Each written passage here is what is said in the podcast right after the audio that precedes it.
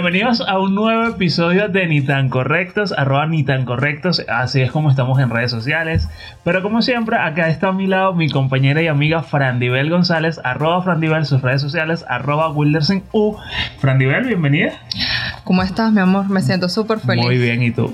Ahora que te tengo acá a mi lado, muy bien. Adivina qué. Seguimos en nuestro mes aniversario, caramba. Y con invitado, y con invitado. Nuestro querido hermano de vida. La persona que compra más champú en este mundo. Obvio, obvio. Pero una persona que nos conoce, por lo menos a mí me conoce De muy bien de atrás. atrás. De atrás. Ay. Entonces, bienvenido, Jefferson Arrieche. ¡Toca! El Calvirio. Yo, yo, ya, ya, ya. ay. ¿Cómo te sientes? Mira, yo estoy de verdad, de verdad. Bueno, te voy a contestar primero la pregunta de cómo me siento. Me siento más sabroso que cachapa en autopista. Con un poquito de mantequilla. Sí, bueno, ahorita tenemos el colesterol alto, pero no importa. La mantequilla es sana. Y en la cachapa más. ¿Qué pasa? Y, Hoy decidió tomar el camino de la violencia. sí, no, hoy estamos agresivos. Pero la verdad, la verdad, la verdad, muy bien, muy bien. En líneas generales estamos bien, echándole un camión y seguimos aprendiendo. Mira, bienvenido. Por ahí dicen que. Gracias. Por ahí dicen que si Mahoma no va a la montaña, la montaña va a Mahoma, pero en nuestro caso fuimos a la hora del calvo y bueno, obviamente teníamos Claro. que estar ni tan Obvio. correctos. Tu podcast. O- hoy somos algo así como que ni tan calvos. Bueno, para que sepan, para que sepan, por ahí se va a estrenar el capítulo con ustedes y más o menos tiene un nombre parecido. O, Bueno, o la hora correcta también podría También ser. podría ser. Me Te vas, te vas a sorprender con ese nombre. Crossover ahí. De, de pana. Última, en este mes aniversario estábamos, pero de crossover. Ni Spider-Man se atrevió a tanto. Epa, ey, Spider-Man. Amo Spider-Man. Spider- no la he visto, por cierto, pero tengo, tengo intenciones de ir que si el lunes. Me contaron que es buena, alguien que la vio ayer. Sí, ha tenido buenas críticas. Fran Diver, nuestro canal en YouTube. Arroba ni tan correctos, ¿verdad? Por ahí nos pueden seguir. Y en todas nuestras redes, en todas, como digo yo, sígalo. Frandilicio, suscríbete, suscríbete, Sí, de suscríbete. todas formas, abajo debe estar apareciendo En el Instagram lo las van a redes ver. sociales. Y en este episodio bastante like. Por ¿Ah, sí? favor. Claro. Tú piensas que este episodio viene en live, pero si no hemos empezado todavía. Ah, ya tú vas. Y que bueno, vamos hasta ahora, Mo- el de Mauricio ha sido uno de los episodios. bueno, entonces vamos a retar a que este supere el de Mauricio. Ah, es Claro otro, es otro sí. Mauricio, ¿no? Otro Mauricio. Otro Mauricio. Ah, ok, ok. Otro Mauricio. No, no, está bien, está bien, está bien. No, ese- Por eso, por eso las preguntas después para el Patreon y que, que ¿es tu Mauricio, mi Mauricio, el Mauricio de quién? el multiverso de los Mauricios. Sí, sí, Sí. porque aquí nosotros tenemos un Mauricio, pues, por eso. Sí. Ah, no, yo conozco un Mauricio, pero es de un, de un par de ustedes. Mm, Sí, sí. Es un Mauricio de atrás. Eh, bueno, según la persona, sí. Pues, Qué fuerte, qué fuerte. Pero mira, este, vamos a empezar aquí. Cuéntale a la acá. gente, de, a nuestro público de Ni Tan Correcto, quién eres. eh, un calvo cachetón bello y hermoso. Apasionado por el medio artístico. eh, que empezó en esto desde muy chamo. Pero, hermano, debería poner pero, ¿verdad? ¿Para qué? Sin duda alguna, desde que empecé, desde chamo, apasionado, metido en este mundo, vuelto loco por esto. eh, he incursionado en un montón de cosas del medio artístico que me sorprendo más bien, que no sabía que podía aprender. Y nada, todo eso me ha llevado a donde estamos hoy en día. Bueno, por ejemplo, por ahí te he visto como animador. De hecho. Ajá. nosotros tuvimos la oportunidad de asistir juntos. Tal Sí. cual. ¿En Sí. serio? ¿En serio? No, ¿En me- no serio? recuerdo eso. Y Una nosotros también hemos animado juntos también. Sí, sí, sí. Animamos O sea, juntos una hemos vez. hecho cosas divertidas nosotros. Y- también tuvo difícil. la oportunidad de compartir contigo en radio. También. Sí, entonces. Sí, no, hemos esa un radio. montón de cosas. Un montón de cosas. Mira, hemos estado en videoclip con la parte de producción. Dirigiendo videoclip después que aprendí de un, Wow. de un grande como Alejandro de Jarano. Alex, saludos. Te queremos. Eh, en radio, primero como productor, eh, en Candela. Se puede decir la radio, Sí, no, no, no. No, No vale. Candela, Sin miedo al éxito. Sintonía, en Kiss, Ciudad, en Enlace. Y, Mira. después, y después como locutor. Y lo interesante es que son eh, emisoras con target totalmente distintos y, Total. y, y dirigidas a público totalmente Total. Y te llega, te llega donde tú estés. Mira, ¿sabes qué me pasaba mucho? Por lo menos en, en Kiss. Es muy así como lo que a ti te gusta. Adulto Mucha, contemporáneo. mucha música en inglés. Mucha I wanna musiquita love suave. Eso, mucha musiquita suave. Y realmente no es una música que a mí me agrade mucho. El balance musical de esas emisoras así. Pero era poniendo la música y yo con mis audífonos porque no toleraba. Y De verdad que ya no no. puedo más. No, no, por favor, ¿qué es eso? Pero en, en otras emisoras, como por ejemplo Candela, oye, ese, ese es otro level. Me gusta, me gusta esa trayectoria porque de verdad, este. Yo creo que a mí me pasaría, pero con una emiso con alguna emisora salsera. Porque no soy mucho de, de consumir salsa. De salsa, entonces no puedes estar en el circuito FM, estás loco, no puedes. Sí, Pues el circuito FM, no sé si han ido a Concresa. sí, ahí. Ujú. ya Eso es una locura. Es una locura. Tienes a Caterina Valentino en la romántica hablándote de amor Sí, y paz. eh, todas las cabinas ahí es. Tienes a César Javier entonces de este lado hablándote una jodedera, una rumba, una cosa. Al final tienes a- a- al tigre Rafael pegando ¡Ánimo! Tú dices, verga, que uno sale loco. No puedes, no puedes ir al circuito FM. Bueno, quería preguntarle si tú, eh, de- digamos que desde que tienes, tú tienes uso de razón o tuviste, eh, tenías ya una idea de que, mira, eh, me voy a adentrar en este medio esto, mira, me sorprendió, me quedé aquí, me gustó y aquí sigo. Echar un cuento. Cuando yo empecé en esto, fue primero en la parte de eventos. Casualmente en estos días lo estaba comentando con Mane. Saludos a Mane. Este, que en ese año que yo empecé, eh, estaba la Copa América Venezuela, 2007. Imagínate tú. Y eso fue un evento en los próceres, en vísperas del carnaval. Imagínate, el evento duró sábado, domingo, lunes y martes. Y nosotros estábamos en los próceres desde el miércoles anterior, Uy. montando. Mi mamá se fue con nosotros, que mi mamá decía, dijo a mi papá, eh, yo me voy porque si a este le da por venirse, tú no vas a dejar el trabajo Tirado. Evidentemente no, además que era un montaje inmenso. Y si este se quiere venir, bueno, yo me lo traigo para la casa y después yo me regreso. Mi mamá duró ahí los ocho días, o sea, porque el evento terminó el martes, de martes para miércoles en la madrugada y nosotros terminamos de recoger miércoles a las 6 de la tarde. Imagínate tú. Duró ahí los ocho días conmigo porque ella pensaba que yo me iba a ir. Mentira. Día tras día la cosa se ponía más buena. Y yo de ahí no me moví. Con las ojeras más increíbles del mundo. Imagínate, en ese, en ese entonces estaba animando Samiruasi.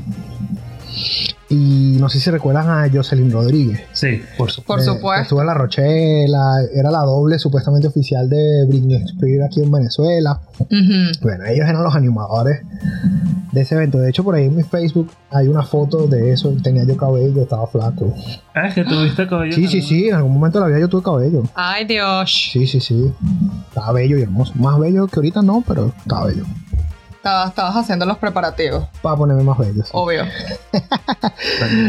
Sí. Mira, este, eh, yo quiero que aquí el público nos lance un, un número Exacto. para, porque te que- trajimos unas preguntas. Uy, Del 1 al 5 La una venganza. selección de preguntas. Así que bueno, la un venganza. número y lanzamos la pregunta. Señor, usted diga, diga por allá con su voz gruesa así, empoderante. Eso. Ya yo iba a decir Uy, uy, cosa uy. grosera, pero no se puede. Ajá. Vamos a ver. De Pero ya va, espérate antes que la haga. Esto es venganza. No. jamás. ¿Qué te hace creer que yo soy una persona vengativa? No, nada, nada más que eres abogada. nada más. Fíjate tú. La pregunta es la siguiente. Escúchala bien. Apollo Group, Uy. Ciudad FM 16.1 Ajá. y The Town Production. Uy. ¿A dónde volverías para hacerlo mejor? Mira. En ciudad, saludos a la dueña de ciudad, la señora Francesca Checoni. Un abrazo, mi amor, un beso. Estuvimos por ahí también. Es una hermosura de persona. Yo nunca me he ido de ciudad. Ay, entonces tenemos que volver a ir, Yo pero ahora como ni tan correctos, ¿viste? Yo nunca me he ido de ciudad. Eh, la señora Francesca siempre hemos estado en contacto. Solo que por un tema de distancia, digamos que yo dejé a un lado un poco el tema de la radio. Eh, The Town Production fue un- una productora que, realizamos con un compañero que bueno, por cuestiones de, de la vida no pudo continuar. Pero sin duda alguna, de volver y de tener la oportunidad de, de regresar a algo, regresaría a Polo. Indistintamente de lo que haya pasado. Qué, qué buena respuesta. Indistintamente de lo que haya pasado, eh, yo considero que primero ellos tienen los recursos, no solamente económicos, eh, sino a nivel de equipo de trabajo, Me encanta. para lograr muchas cosas. Solo que eh, es como todo, las cosas pasan por algo. ellos tomaron decisiones, yo tomé también decisiones y quedó así. Claro. Pero de regresar con todo el gusto del mundo. Me encanta, me encanta porque es poderosa esta respuesta porque solamente los allegados a, a Jefferson sabemos algunas cosas interesantes que pudieron haber ocurrido allí Ajá. y yo de verdad que pensé que me iba a dar cualquier otra respuesta menos esta. Qué increíble. Es que ellos, ellos son muy buenos. Y ellos tienen muchos recursos. Y, y, y la gente que está liderando ese proyecto, que no sé realmente si está vigente o no, no lo sé. Tengo mucho, le perdí el rastro de hace como, desde la pandemia para acá, les perdí el rastro. Eh, no mentira, desde el año pasado para acá, porque en pandemia nosotros estamos trabajando con ellos. Eh, lo último que supe fue que hicieron un evento, eh, el Music Life Fest, trajeron a Rey con no sé quién y tal. Pero después de ahí no, no supe más nada de ellos. Pero, o sea, les perdí el rastro. Pero ellos tienen un muy buen equipo. No sé si lo tendrán todavía. Eh, en el momento que yo estuve ahí estaba gente brutal haciendo un montón de cosas. E hicimos un montón de cosas que, bueno, lastimosamente no salieron. Pero se trabajó bastante. En un año y algo se trabajó un montón. Qué épico. verdad. Sí, sí, sí, sí. Sí. Me gustan, me gustan esas respuestas. Y me, me gusta también la participación del público por allá. Ahorita le vamos a preguntar a aquella niñita que está allá, a aquella, para ver, para ver qué pregunta nos trae. Mira, Ahori- ¿qué- y qué- ahorita le pasamos un vaso con agua. ¿Qué pregunta será la número 3? Mi número favorito. ¿Quieres la número ¡Chacho! tres? ¿Quieres la número 3? Bueno, Ese es mi número la favorito. ¿En hecho, serio? Esta es mi firma. ¿En serio? Sí, yo firmo E- Ese es mi número favorito, pero es porque yo nací un 6, por eso. para ver. Ah, ya va. ¡Ay! De nosotros. Vamos a Claro. empezar con no- nosotros, para ver. Y después le decimos. Bueno, a, a ver, porque yo, yo, yo creo que Dale, le- blo- le- bloqueé un poco eh, esa etapa de mi vida. Ya va, pero tú. Ay, no, vale, pero el secreto en público eso es mala educación. Habla, No, pues. esa es complicidad. ¡Rin, rin! Sí, buenas tardes. Aló, buenas tardes. Por favor, ¿me puede comunicar, por favor, con el señor Wilder Serrano? Si él habla, dígame en qué puedo ayudarle. Buenas tardes, señor Wilder Serrano. Lo estamos llamando de aquí de Ni Tan Correctos, ¿verdad? Porque tenemos a un joven emprendedor que es Jefferson Arreche, el cual nos comentó que quería asistir al programa. Ay, ¿qué es él? ¿Qué hace? Bueno, él es el supervisor de esta campaña y eh, hemos recibido diferentes ok. inconvenientes. Entonces él dijo que, que se quería comunicar con usted propiamente, señor Wilder. Entonces vamos a ver qué, qué dice en esta llamada. Ya lo paso. ¡Ti! Ey, ¿qué es esto, vale? Pues trampa. Está hablando que de los call centers. Queremos conocer un poco más de tu experiencia allí. ¿Cómo llegaste? Ya dijiste de dónde viene eh, toda esta iniciativa como tal. Uy. Pero queremos saber de tu vida dentro de los call centers. Mira, yo nunca dejé el medio artístico, nunca lo he dejado ni lo pienso hacer. Ok. El call center fue una de las cosas que me ayudó, primero, a mantenerme en el medio artístico vigente por el tiempo que te dan. Y aparte de eso, a estudiar. Sí, pero yo estoy en el call center desde el año 2013. Sí, miren, eh, 10 años, digamos que de manera ininterrumpida. Wow. Empe- y empecé así como un operador, atendiendo llamadas en una empresa Que por cierto, cuando grabamos le dije que le iba a decir las empresas que no tenían que visitar y no les dije. Es tu momento de decirlas aquí. Bueno, yo también puedo mencionar. pero, me Podemos. gusta- pero me interesa aquella. claro, Pero- pero porque menciona tú y yo te digo sí o no, porque créeme que las conozco casi todas. Este. Por no decir ¿En- todas. ¿En dónde pues. nos conocimos? Dilo. ¿En dónde? Eh, ¿En Marcol? Bosen. ¿En Bosen? No, pero si supieras, yo siempre. Yo, Sí. yo siempre hago mi balance. Porque yo tuve la oportunidad de estar como en tres empresas. Y en la que más tuve tiempo fue en Bosen. Realmente puedo decir que sí recibí un buen trato. Sí me gustaba eh, el estar allí. Bueno, aunque realmente nosotros no estuvimos dentro de la empresa como tal. Porque Exacto. operamos desde otra Correcto. Pero a lo mejor fue eso. Y sí hubo, hubo gente que ni siquiera tenía nada que ver con nosotros y, y era un amor de persona. Pero a nivel de, de empresa como tal o de talento que tenía allí, sí era gente que. Si, había gente, pues, no sé si estará todavía allí, que era una cagada. Todavía, todavía. Totalmente. Todavía. Ahí hay mucha gente. En lo que es en Bosen, en Person, hay mucha gente que es súper antigua. Porque no cambian Sí, de ni su manera, también ni su manera de pensar, ni su Speech.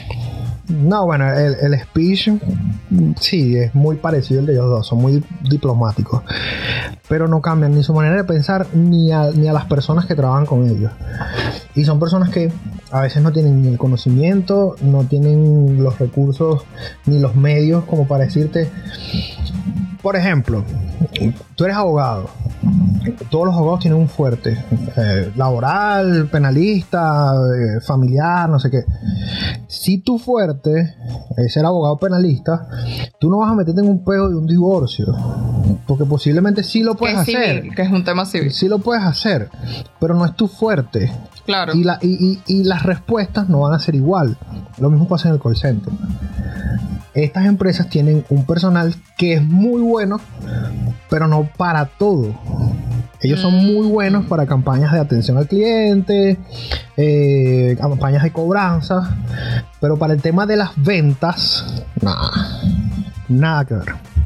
Cero. Ese también es. Ah, no sé, yo no estuve Y por una, ahí. y una que está ahí, que no recuerdo el nombre también, que está en una torre ahí en. ¿Cómo es que se llama? ¿Dónde? Por Macaracuay. Eh, contacta. Eh, sí. No, ya ellos no existen.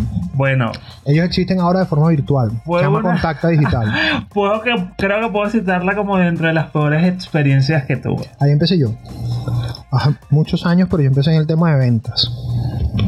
Ah, de, la portabilidad como tal. Ajá. Y aparte México. que era un desastre porque el tema de, o sea, el manejo me, me parecía demasiado loco porque, bueno, la gente que sabe de, de ya estaba en venta sabe de, de lo que estamos hablando, pero, o sea, el proceso para validar una venta era demasiado desastroso. Me parecía que había demasiadas fallas. ¿Estabas en Puerto México?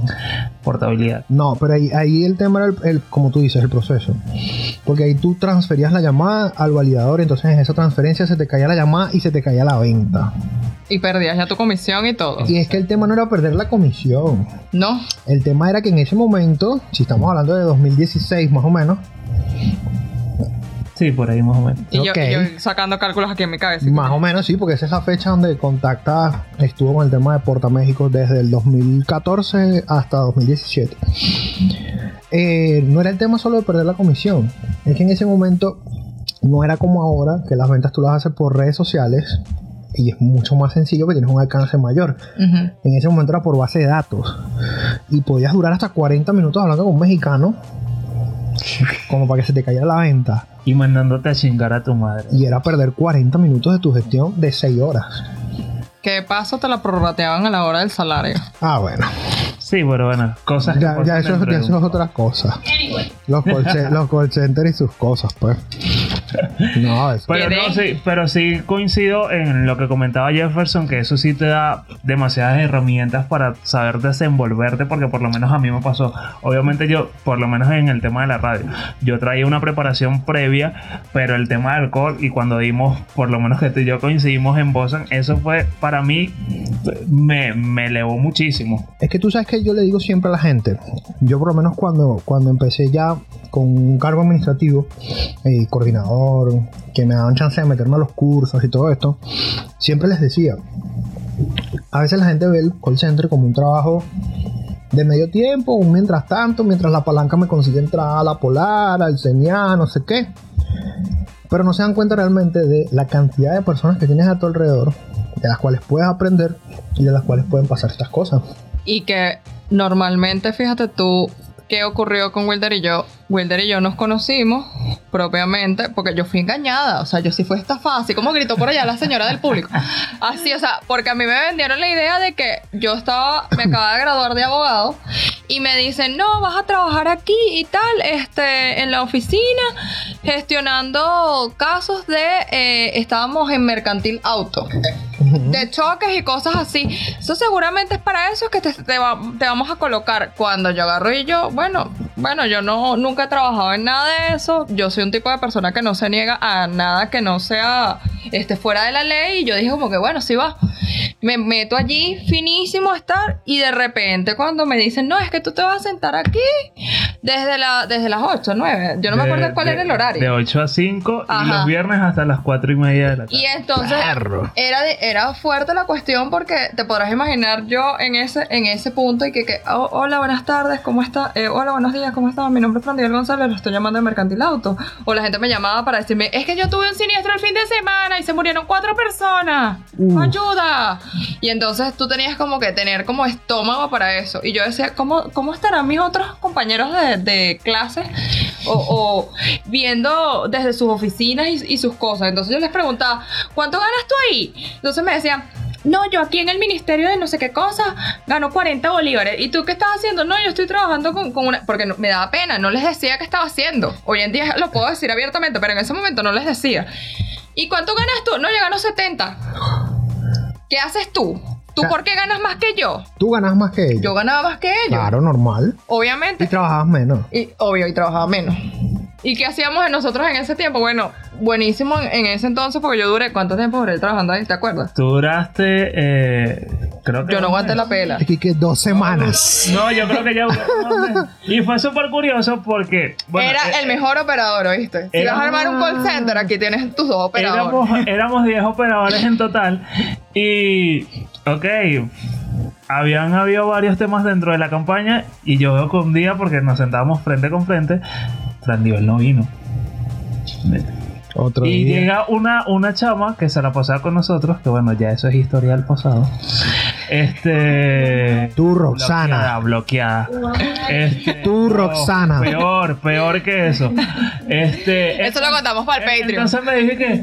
No, que renuncié. Después ya me escribe. No renuncié. Y yo, como que. ¿Qué, ¿Yo qué hago aquí?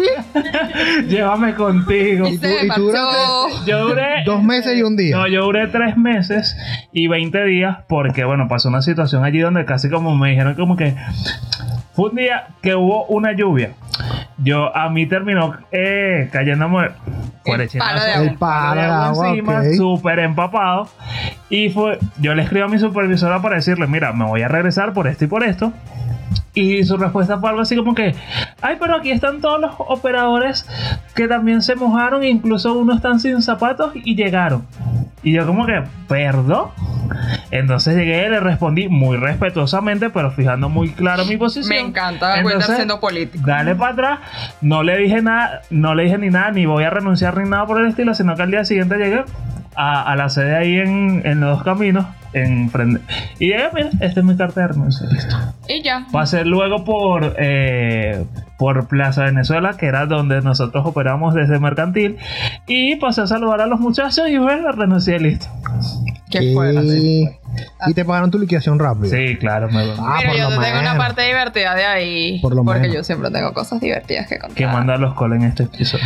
Bueno, que yo agarro y, y obviamente cuando yo renuncio, ¿verdad? Yo tenía un tema con la, con la supervisora, porque la supervisora, yo no sé, hay gente que se enamora de uno porque creen que Normal. Eres, abogado, ¿qué haces aquí? Hermana, o sea, yo estoy buscando ese plata Eres niña presa, ¿qué haces aquí? Exacto, la gente no puede estarte jugando por nada más por lo que ves. Es filosofía mala. Espérate que yo abra la boca para ver. Y entonces, por cosas de la vida, cuando yo me voy, ese, ese día que yo decido renunciar, que yo digo, ya no puedo más, este, me monto en el ascensor con unos ejecutivos que yo de paso no sabían que eran los ejecutivos de, o sea, en una cadena de mando estaba el coordinador, el supervisor, el, gerente de piso, el no sé qué. Exacto, Entonces- porque nosotros hacíamos ya con el personal administrativo de y entonces, este, me ven con mi cara porque yo, a mí todo se me nota si yo estoy feliz, si estoy triste, si estoy molesta y así. Y entonces yo andaba con mi cara de, de culo número 4 así.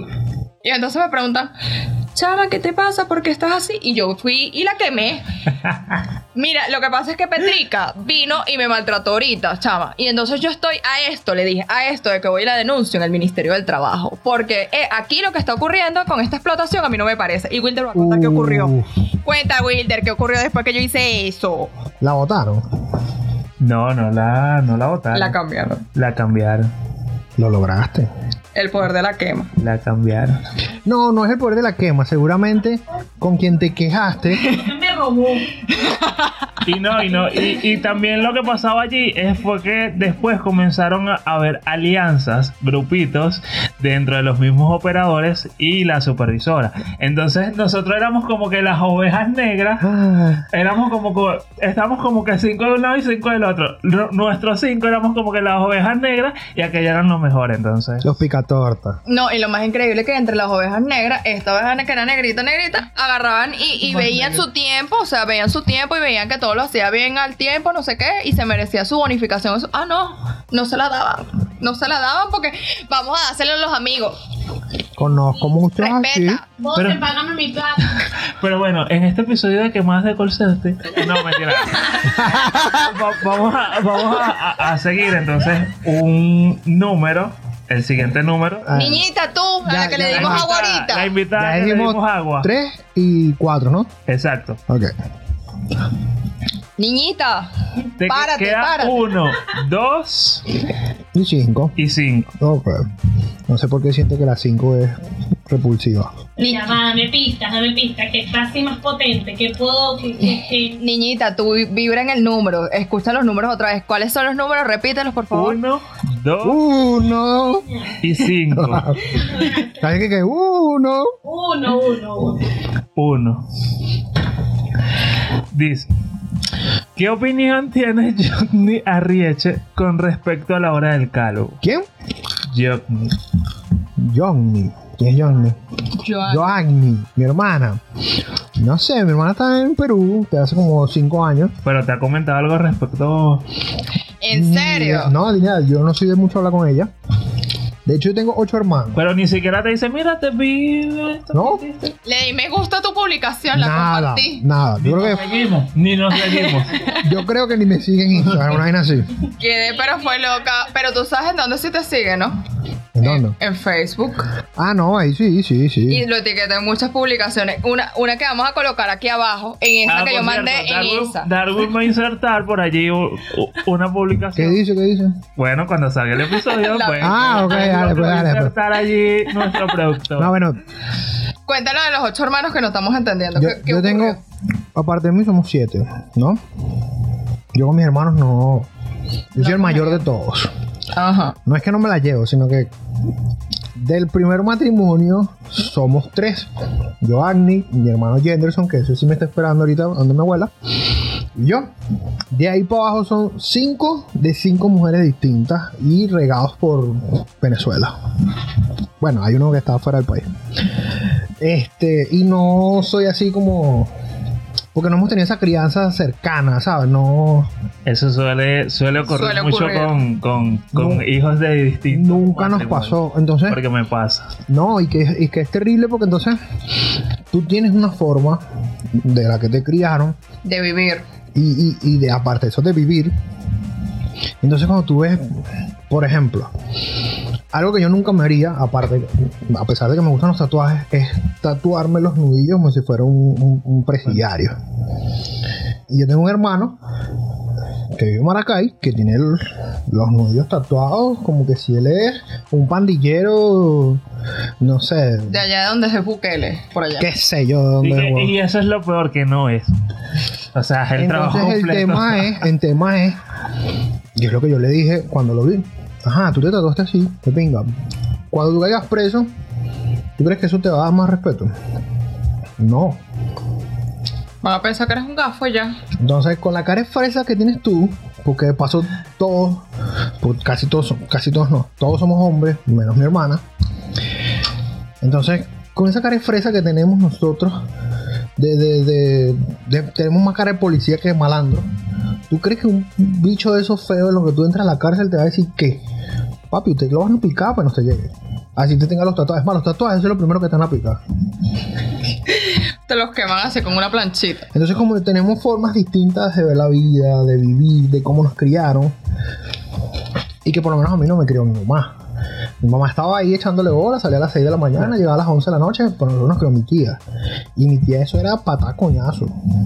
Y fíjate que ahí yo tenía 6 años y ya yo multiplicaba y dividía, ¿vale?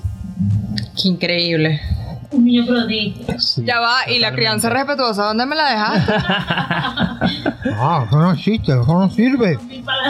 Eso Y no que, por sirve. cierto, eso es chiste de conversaciones acá mientras. Véanlo en Patreon, eso lo pueden ver en el en Patreon. Patreon. No, pero que eso no existe, eso es paja. Entonces, ay, que, que- si no quiere, no, coñazo. y si no le dolió, le doy otro para que le duela. Bueno, ah, igual- no lloraste, no importa. Igual le mandamos besos y abrazos a tu hermana por allá. Gracias Saludos, por vale. compartirnos esta información. Porque tú no sabes, yo Ah, ¿tú le contacté a distintas personas para poder hacer este programa. Está bien. ¿Y tú crees que alguien me quiso responder las cosas que yo les pregunté? Tú, tú que seguramente estás viendo esto. Tú, tú que no me respondiste el WhatsApp. ¿Quién es ese? ¿A quién le escribieron? Es No, secreto. no, pero eso es producción, pasa, papá, eso es producción. Qué fuerte, Siguiente pregunta. Qué fuerte. Aquel niñito gordito allá. Dale, niñito. Ok, va Pero quedando no le digas gordito. la número 2 y la número 5. ¿Qué dice? La 5. Verga. Y ya sabes que la otra no escoges porque es la última. No, es la que, ya que. Este, esto está potente, mira. ¿Por qué me das el teléfono con estas preguntas? Porque sé que tú. Ya, Le primero, primero. tú Le a meto la vaina. le ¿Quién formuló las preguntas? Le meto más Producción. flow. Producción. Te amo, producción. Si tuvieras una máquina del tiempo, ¿qué evento traumático o negativo eliminarías de tu vida y por qué?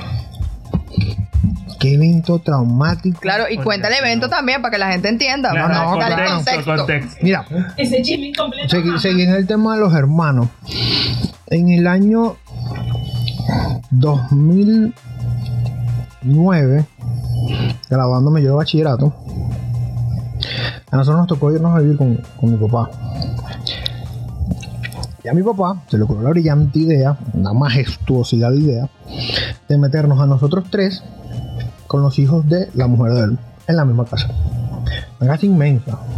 Pero el tema de la crianza, como te digo, no es por denigrar ni nada.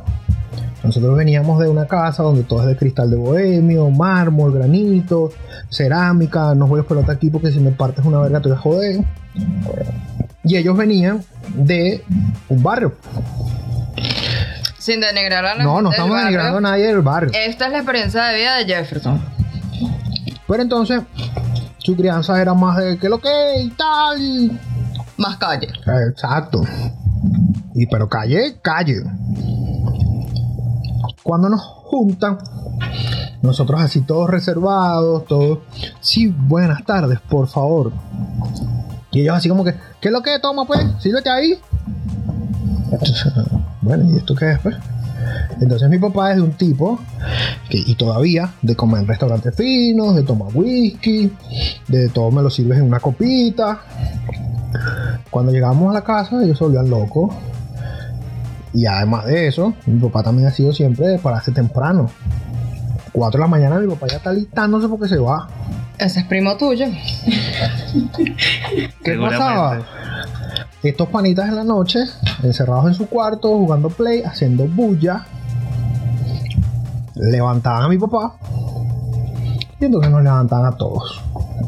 Nos ponían en la sala de la casa, arrodíllese ahí con una chapita. Y si ustedes quieren pasar la noche despiertos, vamos a pasar la noche despiertos, pero así. Crianza respetuosa, señor. Sí. Mira, y que. Y ahí. Impactada. Mira, era tan fuerte, era tan fuerte que a nosotros nos jodían. Nos jodían porque se acababa el jamón y el queso a la nevera. Y mi papá siempre pensó que éramos nosotros.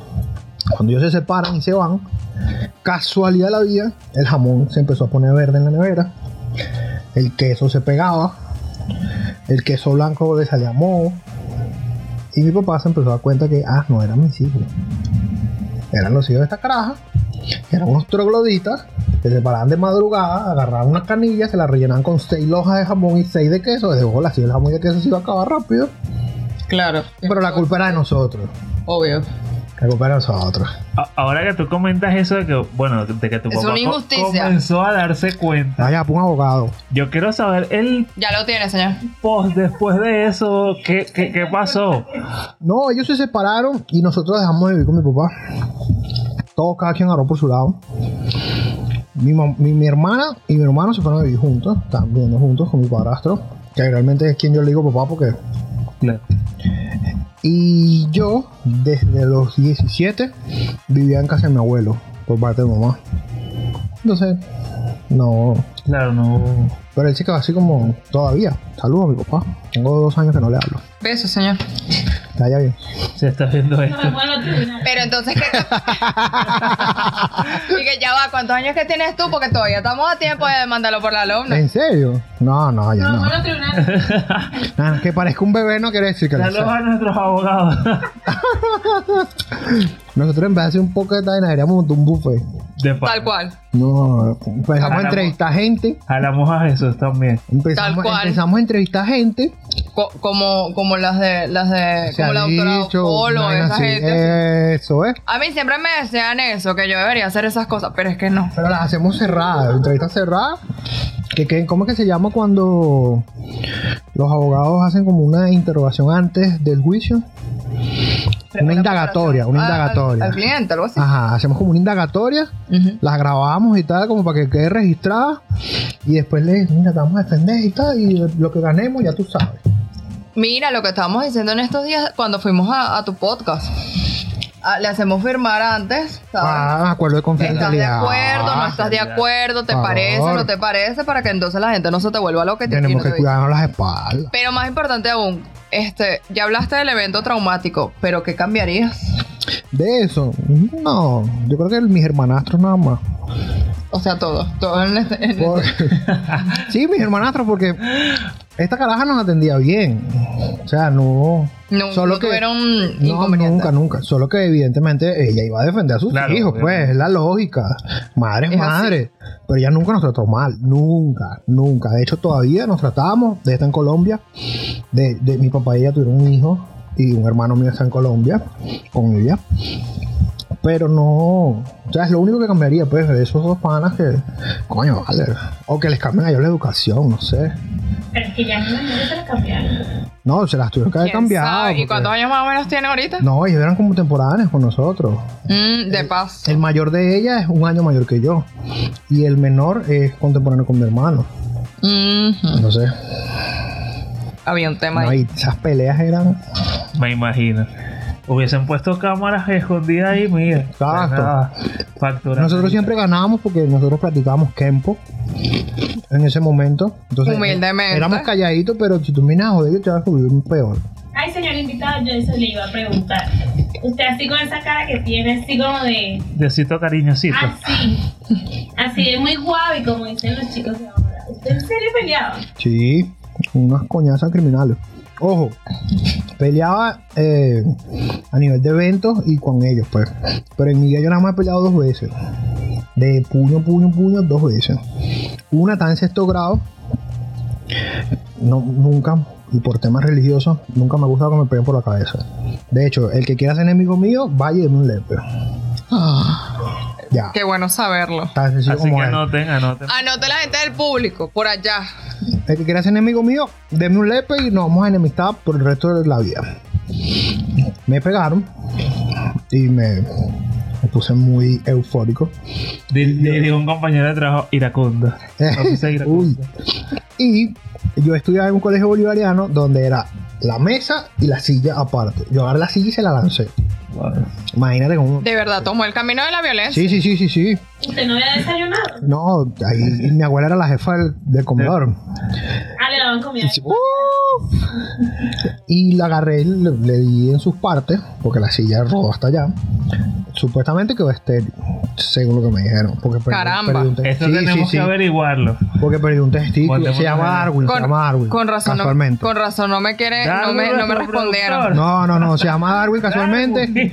Era, era un carajo como, como trinitario, una vaina así, pues negrito, pelo enchuscado, pero malo. No era de Barlovento ni de verga. ¿Y qué te hicieron a ti propiamente en ese momento? A mí no me hacen casi nada, porque mi abuela, bueno, era la jefa del comedor y tal, y las relaciones con el director y tal.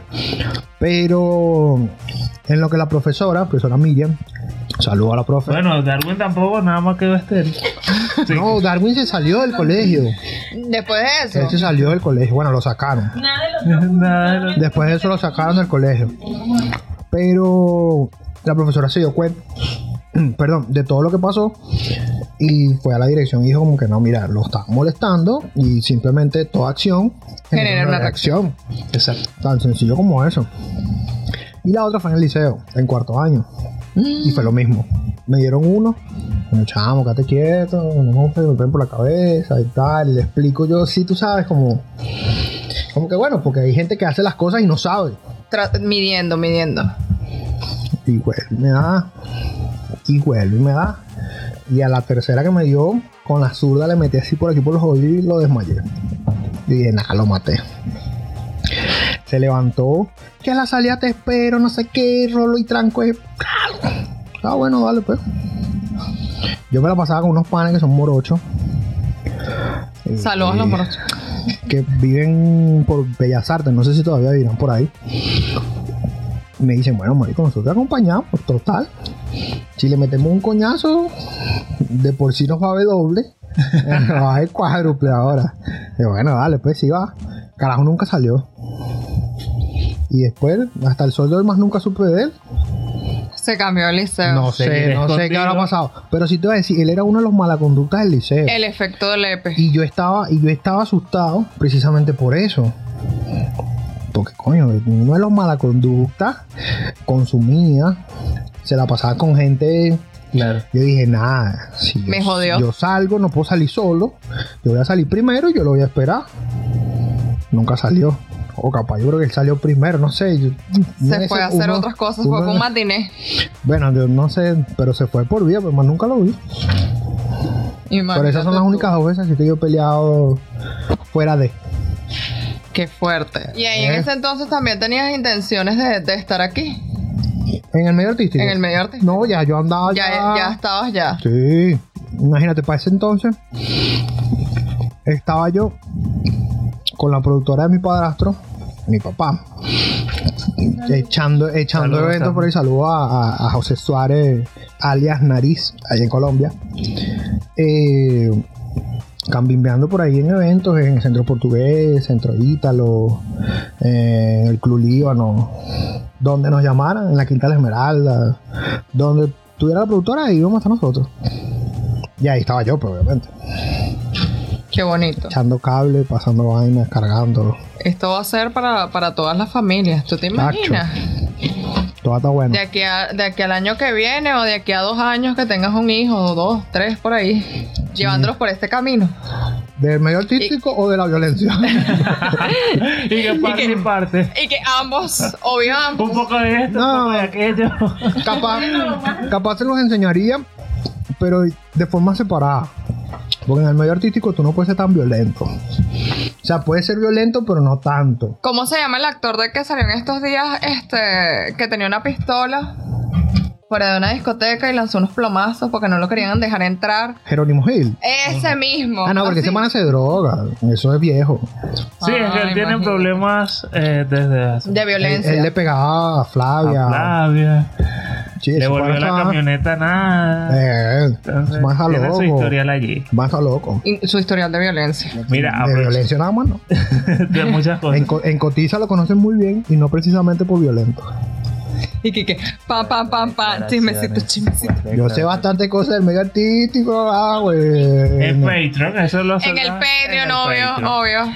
Este, aprovechando que estábamos comentando todo este tema, tocando un poco lo familiar, aquí bueno, obviamente la última pregunta que queda, aunque por allí siempre surgen más preguntas. Adelante. Que, ¿Qué significa para Jefferson la familia?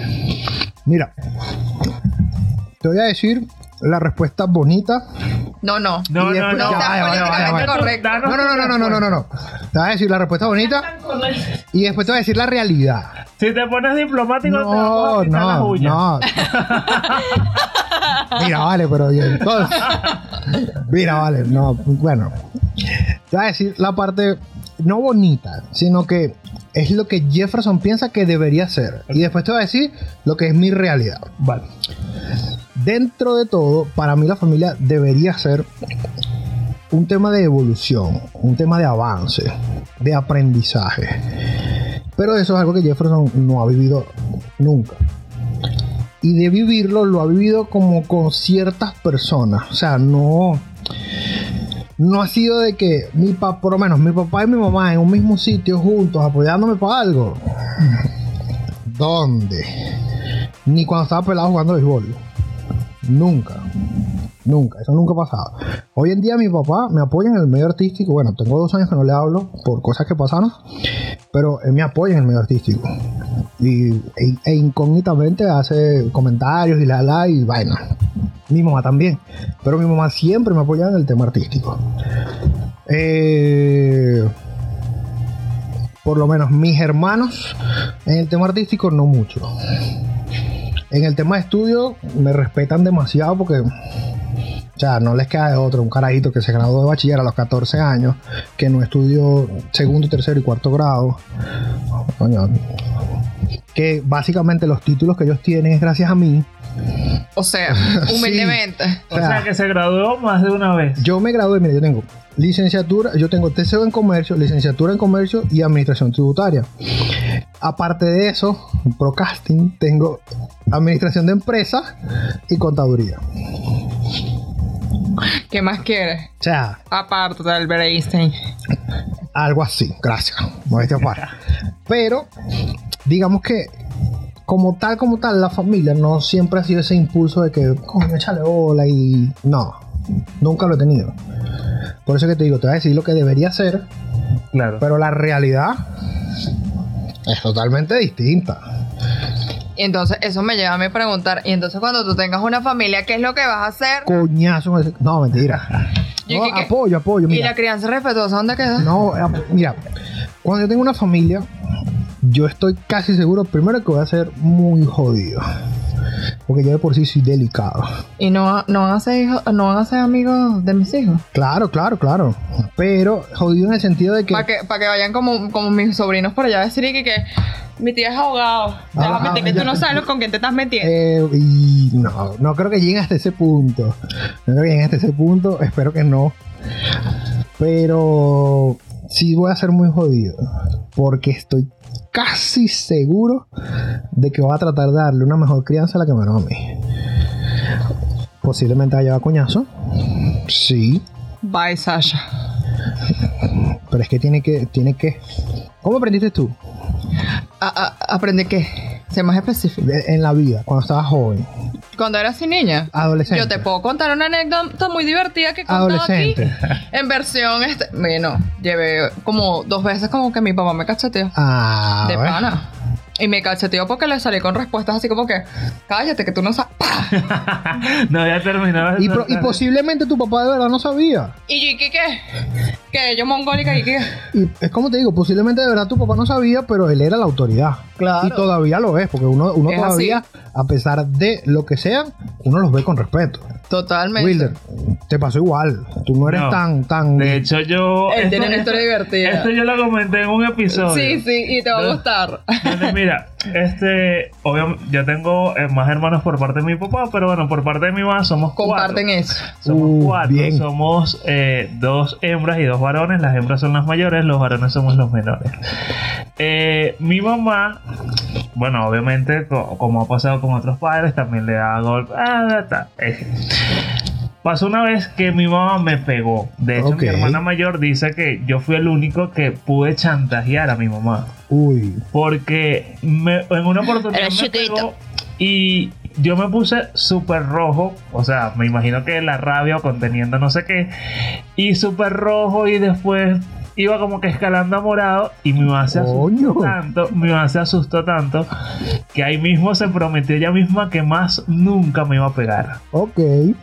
Y entonces ella dice, por eso mi hermana dice que a ellos La sí le tocó, digamos que fuerte, pero a mí más nunca me Pero tú también de, eso aprendiste. Con él le aplicaron la, respe- la, la crianza respetuosa. Mira, no te.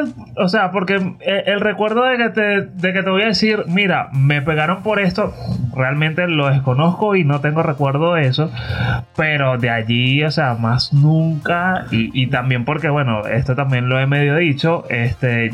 Yo desde que nací, o sea, enfrenté como con un montón de cosas, desde eh, infección estomacal, todo lo que comía me caía mal, entonces digamos que era como que Ah. pro- más sobreprotección de- de la mamá, por así y bueno, y siendo el menor, obviamente. Ah, no. No me chiquito de la casa. Ah, no. ahorita mi mamá así ve esto y ah, coño de madre. Y ahora te voy a dar Ahorita tu mamá esperándote por te allá abajo en la casa y que con la correa así. Déjalo que baje. Sí, déjalo ah, que baje sentada en el sofá con la luz apagada. Te voy a dar los que no te di. ah, es que era chantaje. Ah, es que lo de la bacteria en el estómago era falso. Pero sí, eso fue un poco y de, de, de mi- Y bueno, a los 16 ya dejé de vivir con mi mamá por un tema de, de, de- de que mudé o me mudé de sitio por, por oportunidades. Pero bueno, siga eh, estando ese contacto porque obviamente nosotros compartimos y seguimos compartiendo más con mi mamá porque no es con nuestros padres, por así decirlo.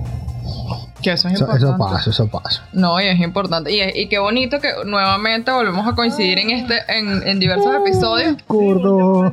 Sí, estamos vibrando en esa frecuencia, estamos vibrando, caramba. Familiar, familiar. Sí, Sí. con conciencia con personas que han venido, por lo menos nos pasó con Gabriel, eh, de coincidencias en, desde el tema artístico, eh, lugares, por lo menos él también es de donde yo vivo actualmente. Sí, entonces, a medida que ¿De dónde? ¿De los programas? de Guatire. Ah, de Chile. se hablaban así, yo dije que ya va, ya va, ya va. andaba yo así. Y que, que bueno, yo he ido para Guatire nada más terminar. Y yo ahí sentí que por fin me tocó un invitado donde, que no Que me fuese- Que no, que no fuese de Frandy. Uh, Mira. Guati- ¿Guatire dónde? ¿Ah? ¿Guatire dónde? ¿Guatire dónde? Guatire. ¿Pero qué parte? Guatire? No lo podemos decir por medidas de No, ¿Qué seguridad. pasa? No te puedo dar Ah. la. No, dame la En el piso, el apartamento. No, En el pelo no. lo ve. Nada más decir la zona, eh. La zona de Guatire son grandes. El centro, cerca del centro. Ah, ok. Ahí lo tienes. Castillejo, epa. Sí, ese es parte del centro. ¿Viste? Por cierto, por allá abrieron Richie Tortas y bueno, queremos Sí, ir. Queremos y al ir. cuadrado Y al pizza cuadrado también. De pana. Bueno, no nos patrocinaron esa publicidad. Bueno, pero ya la dijimos, ya la dijimos. Pero si no las quieren patrocinar, mira, Bien, te no escriban arroba Wilder sin U, arroba Frandivel, arroba ni tan correcto. Escriben, Por favor. No nos molestamos no para pasa nada. Una tortica cada episodio que vayamos a grabar, no pasa nada. Mira, tienes par de proyectos. Coméntanos Sí. un poco acerca al respecto, el porqué de cada uno de ellos, cómo nacieron. O sea, cuéntanos la historia. te voy a decir mi bebé. Ya la historia la contamos en Frandilicious. pero pueden ver por aquí. Lo pueden ver allí. En una tarjeta aquí arriba lo van a ver. Yo no he visto ese episodio, De- tienes que verlo. Yo le dije a Prandivel, tengo varios episodios pendientes, incluyendo eh, el que hizo con nuestro productor Darwin, que todavía no lo he visto. Tienes que verlo. Pero el- lo que resta de fin de semana me pongo. Por favor. Y la hora del calvo es mi bebé. Eh, Como siempre digo, eso, eso es una idea creativa mía, pero que no iba a ser yo el host. Iba a ser otro, no voy a decir el nombre porque es un enchufado del gobierno. No, no, no nos van a cerrar el podcast. No, no, jamás. Este, pero es una idea creativa mía que empezó en un taller de realización audiovisual y oratoria. Es mi bebé. Las primeras dos temporadas, la primera temporada fue en mis redes. Después hicimos dos en radio. Y esta es la tercera como tal fija. eh, la, la bautizamos así En VIP. en VIP, en directo ahí con el invitado, que es podcast. Ese es mi bebé. Y arrancamos hace un mes y medio. El calvo habla de música. Muchos talentos emergentes eh, se han visto ofendidos por esta sección y me han escrito el DM de la hora del calvo. Nosotros no lo estamos haciendo con mala intención. Jamás. De hecho, Frandy eh, fue parte de uno de estos episodios. Ustedes están invitados también en, en el momento que ustedes puedan. Eh, Y que lleva a Darwin, lleva a Darwin. porque aquí lo que hacemos es cuestionar el trabajo del talento emergente a nivel musical, a nivel audiovisual, a nivel de imagen, a nivel de números. Los ponemos en contexto y hacemos eh, semejanza o comparamos con otros talentos que ya lo lograron y también damos esa connotación del por qué lo lograron. ¿Qué puedes hacer tú para que esta persona que ya lo logró o, o puedas tú seguir también esos pasos? Porque los- si él lo pudo hacer, tú también. con los recursos que tienes, eh, desde tu espacio. Porque fíjate, la gente piensa que, por lo menos lo que estamos haciendo ahorita, la gente pensará que nosotros somos millonarios porque grabamos dos, tres episodios, sale, eh, cada semana sale un episodio y verga, unos Este pepitos. red, viene gente. Exactamente, los invitados, ¿ves? ¿será que estos carajos le pagan a los invitados? Los invitados pagan para estar ahí. No, nosotros no somos millonarios. Hoy. Y desde, y desde lo básico, eh, estamos haciendo algo totalmente diferente. Eso es el calvo habla de música. Mostrarle a ese talento emergente en la música, porque es la parte donde yo más me especializo.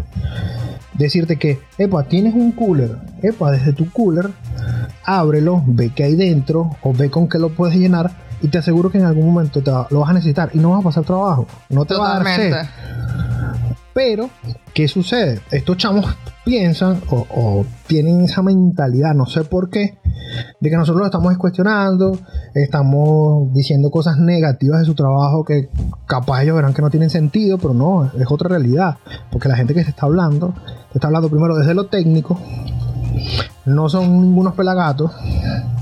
Son personas que tienen en el medio artístico bastante rato y han entrevistado al tipo que canta en el metro de Caracas como han entrevistado a Lazo. O sea, humilditos. Sí, entonces no, no, no es gente que desconoce lo que te está diciendo. Si te lo está diciendo, es por algo. No te lo está diciendo directamente, pero en base a tu trabajo, te estoy diciendo, no lo hagas así porque estás fallando. Y más allá de sentirte atacado o ofendido, más bien siéntate la Recoge lo bueno. está tomando el tiempo de evaluar tu trabajo y decirte lo que tienes que corregir. Y más una persona que lo está haciendo Gratis. literal de gratis, porque tú no le estás pagando para que te diga las fallas Mira. que tienes. En el episodio que va a salir a finales de este mes, eh, tuve la oportunidad de tener a Mane. Mane es un carajo que primero conoció la fama y después conoció la farándula. Porque estuvo en una agrupación como Zona 7, que en ese momento fue un boom. Sacaron temas con Oscar de León, grabaron temas con un montón de gente. Él ha compuesto temas para artistas muy grandes y que nada más el hecho de que él se haya tomado el atrevimiento y la molestia de su tiempo para sentarse a conversar conmigo de tres talentos emergentes y que él desde su experiencia desde el año 96 hasta la fecha tú dices o sea eso te da mucho que pensar. Primero porque es un carajo que está apostando, al igual que yo y al igual que nosotros, al, Al talento país. nacional, está apostando al país y está apostando a que tú crezcas. Porque como él lo dijo, ya yo tuve fama, ya yo sé que es andar en una camionetota, ya yo sé que es que me, traten- que me traten como un VIP, que yo no tengo que hacer escuela para entrar a ningún lado. Pero eso no lo ven. Entonces vienen y te cuestionan. Y la mayoría de los chamos de los que hemos hablado, sí, hay muchos talentosos. Y hay muchos que están trabajando desde sus recursos. Pero la gran mayoría se está tomando a mal Eh. las recomendaciones. Entonces, en vista de todo eso, yo me aboqué a invitar a personas que realmente Sepan del- estén metidas en el medio, que sepan del medio. Eh, en el momento que estamos grabando esto, se estrenó un episodio. Y la persona que está allí empezó como cantante. Y es ganadora de muchos premios a nivel nacional. Casi que oro, emperador, premios Mara. Cuando realmente esas franquicias eran valiosas en el país. Hoy en día, bueno, estamos claros que la industria ha cambiado y que ahora yo pago para que me postulen y hasta incluso para ganar. Eso lo tenemos claro. Y ella estaba siendo objeto de, de- de ataques por sus redes, por, por lo que dijo en el episodio. Wow, qué fuerte. Lamentable, lamentable esa situación. La gente que no, no sabe tomar lo positivo y quedarse con eso y desechar lo demás. Mira, acá se dice mucho de que el chisme es vida. Y yo, Ah, o yo, sea, eso- yo eso yo- lo escuché. yo tengo que hacer esta pregunta obligatoria. Y que dale antes de Ah. terminar. Sí, para antes de despedir. ¿Qué pasó con la fusión entre el Calvo y Frandivel? Ey, A mí me llegó esa información Me llegó ese chismecito. ¿Cómo, ¿Cómo era que se iba a llamar? Yo tengo por ahí el logo todavía. y yo me quedé así como No que... me acuerdo cómo se iba a llamar, pero sí me acuerdo que yo estaba grabando en ese momento una película que no salió La, Como el mismo proyecto. como el proyecto. y no se dio. Pero entonces acuérdate que este iba a ser un talento de- con The Town Production. Sí, ya. te- Nosotros juntos íbamos a hacer talentos de eso. Pero no me acuerdo qué, qué ocurrió. ¿Qué ocurrió? No recuerdo. Yo creo que fue por la, la disolución de Editown. Yo, yo, Probablemente. yo estoy casi seguro que fue eso, no lo recuerdo. No me escribiste. Pero, eh, eh, ¿sabes Para qué? eso no. ¿Qué era lo curioso? El programa tenía un nombre bastante jocoso. Bueno, es que siempre yo me invento cosas así. No recuerdo cómo se iba a llamar.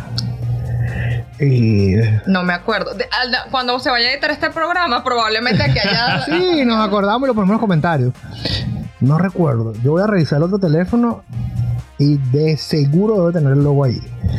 Estoy casi seguro. Lo para insertar, insertarlo aquí abajo. Sí. Yo sé que yo tenía el nombre, pero me cambié de celular y... Todos cambiamos de celular. Sí, sí. Perdí información allí. Es que la tecnología avanza. Sí. tal cual, tal Sí, pero ese era tremendo proyecto, ¿viste? Posiblemente se pueda dar, no sabemos. Triunfando todos aquí. Cap- capaz no se da en un podcast, sino en una radio. ¿Quién ¿Quién sabe? sabe? No lo sabemos. No me Mira, niego. Yo nunca me niego nada que, lícito. pida que no, no sabes cuándo están por darte. Tal cual, tal cual. Pero bueno, amigos, esto ha sido todo por esta noche, tarde, mañana. No sé, de verdad. Cuando esté este, visualizando o escuchando esto. Totalmente. Y eh, lamentablemente, o sea, se nos hizo corto, súper jocoso y divertido. Agradecidos Sí. con ustedes, el Con público. nuestro Bravo, el público. porque- público. vale. Activo. Sí, tal cual. Agradecerle a Jefferson nuevamente por haber A la invitado su espacio y por haber aceptado nuestra Venga. Mira, quiero, quiero que estén en el calvo habla de música. Claro que Por sí. favor. En agosto, invítanos en agosto. Porque, o en julio. Ok. Porque, porque en esos, en esos momentos, porque tenemos una agenda y tú sabes. I- Igual eso Ah, lo podemos dejar para el. Patreon. Tú sabes, la gente del medio. de este- Sí, no, bastante complicado. Patreon. La fama. Y ojo, y creo que tenemos una iniciativa en común. Sí, la sí. arrancamos hoy justamente. Tal cual. Y que- quiero hacerlo, quiero que lo hagamos precisamente por eso. Por el favor de Dios. ¿Por qué? Y lo vamos a hacer aquí público para todos esos diablos que no los apoyan a uno. La idea es que los podcasters, locutores, animadores, nos apoyemos entre todos. Y eso, y eso me lo comentó Mane. Mane. Eh, en el programa de los panas Prado en Millennials, los gorilas de la radio. Eh, no nos estamos apoyando. Fuera del país, los cantantes se apoyan con los cantantes, los actores con los actores. Y aquí no. Y aquí no se apoya nadie con nadie. Entonces vamos a crear un gremio donde nosotros mismos, yo te invito para mi programa, tú me invitas para tu programa, el otro se conecta con el otro, invita al otro y ya. Y crecemos todos. Vamos creciendo todos y de repente entonces ustedes estuvieron en la hora del calvo. Ojalá que ese sea el programa más visto de- de- de- del podcast. Amén. Entonces eso quiere decir que tu público también me está viendo a mí. Tal cual. Y mi público que frecuentas va a decir, ah, pero hay unos carajos que también hacen podcast, que se llaman Ni Tan Correctos, que también es bueno. Vamos a seguirlos. Entonces los de Ni Tan Correctos, cuando vayan a ver Ni Tan Correctos, ven a, no sé, a, a Dineidi, de, de un café en Ciudad 106.1, y se van y empiezan a sintonizar el programa en las tardes. Y Dineidi va y los entrevista a ustedes en la radio. Y así. Y cuando venimos a ver, Triunfando. todo el mundo se conoce y todo el mundo está triunfando. Todos estamos sentados en. Coño, que no lo vayan a hacer en el aula magna otra vez, por favor, que hace calor. sentados todos en la misma línea esperando recibir un premio Pepsi. Me encanta. Mínimo, mínimo. Mínimo. Mínimo. Yo quiero un Oscar. No, no sé los demás, yo voy para allá. Luego te entrevistaré a ti para que me, para recoger tus impresiones al respecto. bueno, señores, el canal ni tan correcto, seguramente está saliendo el nombre por allí. Eh, recuerden suscribirse, comentar, compartir cada episodio. Eh, ta- estamos también en Google Podcast, Apple Podcast y Spotify. Bueno, y Spotify Podcaster también, que antes era Anchor. Y este, bueno, será hasta la próxima semana con un nuevo episodio de Ni tan correctos. Esto es todo, amigo. Bravo. out. Yes.